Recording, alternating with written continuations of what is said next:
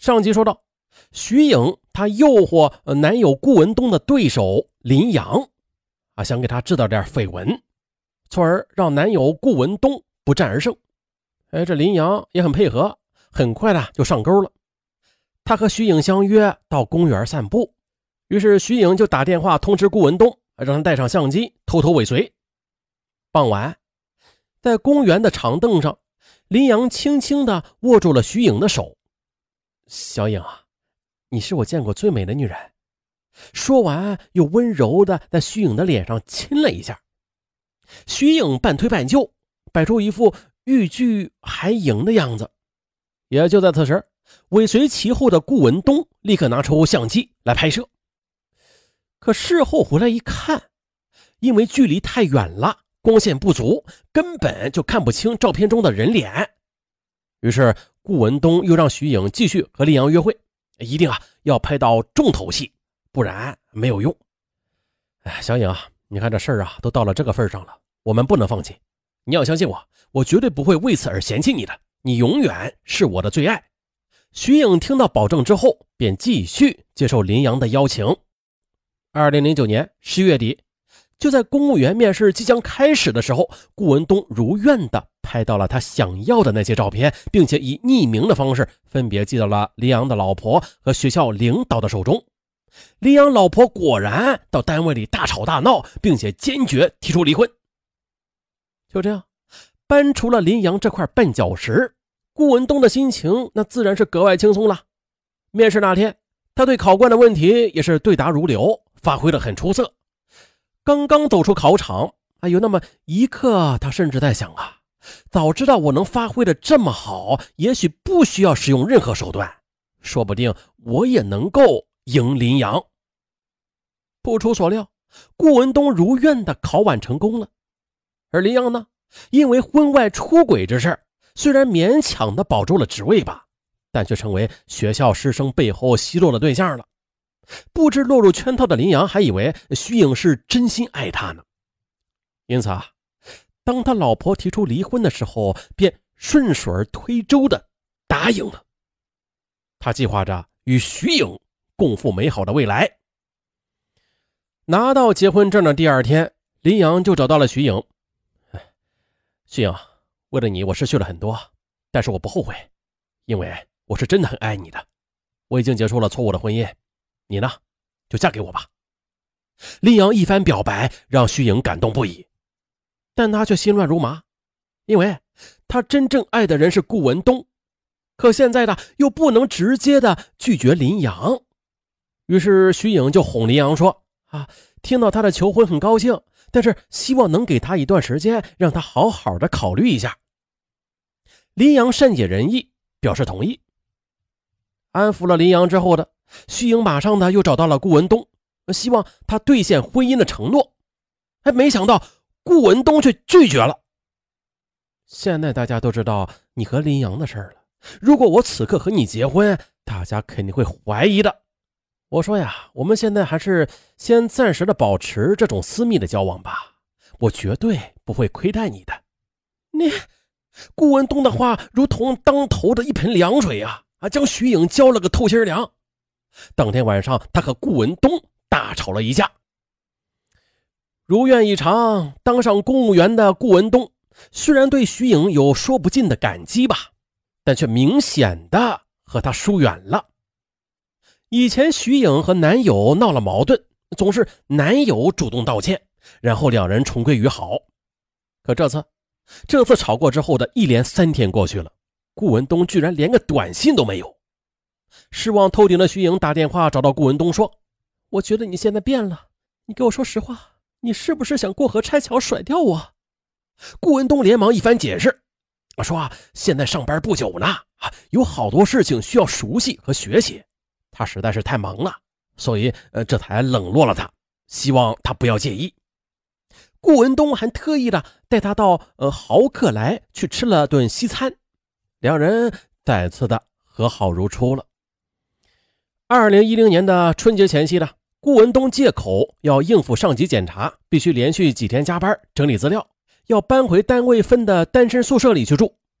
徐颖一边帮他收拾东西，一边说：“嗯。”那你注意身体啊，过两天我炖好鸡汤给你送去。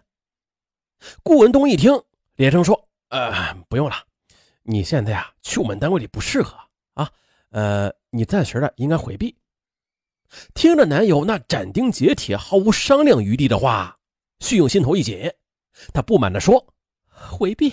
我到底要回避到什么时候呀？”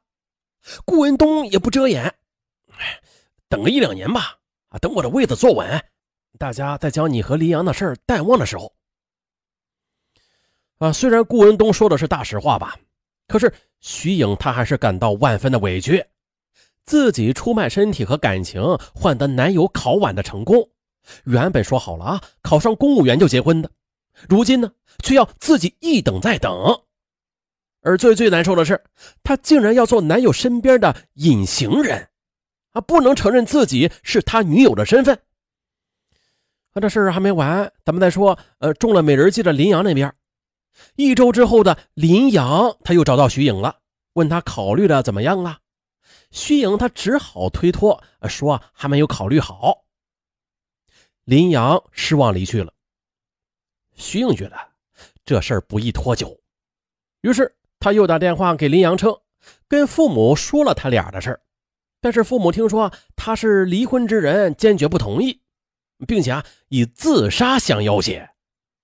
啊，就这样的一番精心编排的谎言，总算是堵住了林阳求婚的嘴。但是林阳却执着的称还会继续等他的，他压根儿就没有想到自己是徐颖利用的一颗棋子儿，如今已经利用完了，他没用了。二零一零年三月二十一日，徐颖的母亲打电话给他说：“哎呀，闺女啊，现在文东也考上了公务员，你俩是不是该操办结婚的事了？”你们这么一直拖着，别不是你俩出现了什么变故吧？一向要面子的徐颖向母亲表态说：“妈，你别胡思乱想，现在是文东太忙了，等忙完这阵子，我们就结婚。”啊，听他这么一说，母亲很高兴，称这就开始准备铺盖嫁妆。当天晚上呢，徐颖又准备了一桌丰盛的饭菜，然后又打电话将顾文东叫到了他的租住处。两人吃喝停当，趁着顾文东打饱嗝的空档，徐颖再次提出了结婚的事顾文东他照例的拒绝了。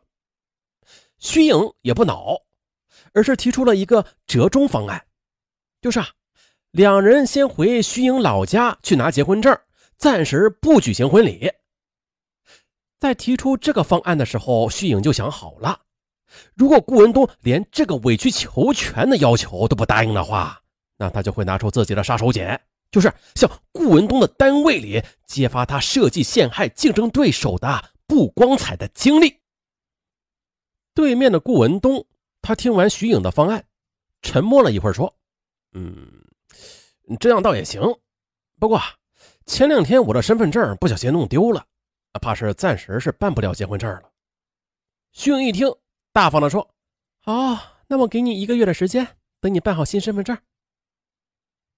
可是这一眨眼，一个月过去了，徐颖几次催问男友这新身份证的事可顾文东总是找各种理由去推脱。最后，徐颖越来越不耐烦了，他气愤地责问道：“你是不是不想结婚？要是不想结婚的话，你就直说，不要总找这样那样的借口来敷衍我。”啊，终于的，四月中旬，顾文东的新身份证好不容易办好了。徐颖则喜滋滋的给母亲打电话说：“啊五一回老家拿结婚证。”哎，可谁知啊，徐颖的话音刚落，顾文东就支支吾吾的说：“他的身份证虽然已经办好了，可是他的户口簿却在他父母手里中捂着呢。原因就是他们不同意这桩婚事。”这话就犹如晴天霹雳，给了徐颖致命一击。那不管是他父母不同意，还是顾文东的借口吧。他已经没有耐心再同他耗下去了，他不管不顾地说：“顾文东，我告诉你，这婚结也得结，不结也得结啊！如果这个月底你还没有把户口簿拿到手的话，休怪我不客气。”当天，两人不欢而散。啊，想到徐颖最后的威胁，顾文东不寒而栗呀。可是呢，他现在的确不想再和徐颖结婚了。一来是因为他和林阳有染，二来徐颖手中握着他的把柄，可以随时威胁他。要想彻底摆脱徐颖，看来非得下点狠手不可了。二零一零年四月二十九日晚八时许，徐颖租住的一室一厅的房外响起了敲门声。他凑到门边问：“谁呀？”门外回答说是查水表的。徐颖应了一声：“哦。”就将房门打开了。可谁知这门刚打开呢，徐颖还没来得及反应，一把尖刀便刺入了他的胸膛。来人又朝着徐颖身上又捅了几刀，眼看着他倒在地上了，这才仓皇逃离。这时，满身鲜血的徐颖则颤抖着拨打了幺二零。徐颖被幺二零救护车送到医院急救。万幸的是，他虽然是受伤不轻吧，但是没有生命危险。经法医鉴定，他的胸部、腹部、手臂共中六刀，但是这刀口不深啊，构成轻伤。又通过徐颖和当天一位见过这位查水表人的楼下居民提供的线索，警方迅速的将犯罪嫌疑人给抓获了。这位名字叫刘兴华的农民工，他又供出了他杀人的幕后主使叫顾文东。原来，自从顾文东动了要将徐颖灭口的念头之后，便找到了曾帮他疏通过下水道的农民工刘兴华，因为在之前聊天中。刘兴华就曾经对他说过：“只要能挣着钱的活儿，俺啥都干。”顾文东便许以刘兴华五万元的酬金。可谁知啊，刘兴华因为从来都没有杀过人，心中胆怯，下手不狠，这就导致顾文东的如意算盘落了空。啊，追求金钱地位或者嫁晚都无可厚非，但是有一条底线的，即古语所谓的。君子爱财，取之有道。用哲学语言来讲，就是要恪守某种人的人格准则。这个世界不存在可以不择手段追求的东西，包括神圣的爱情。那当一个女人把自己打包卖给某个物化的目标的时候，就已经没有所谓的爱了，那只是一种低级的货币交换。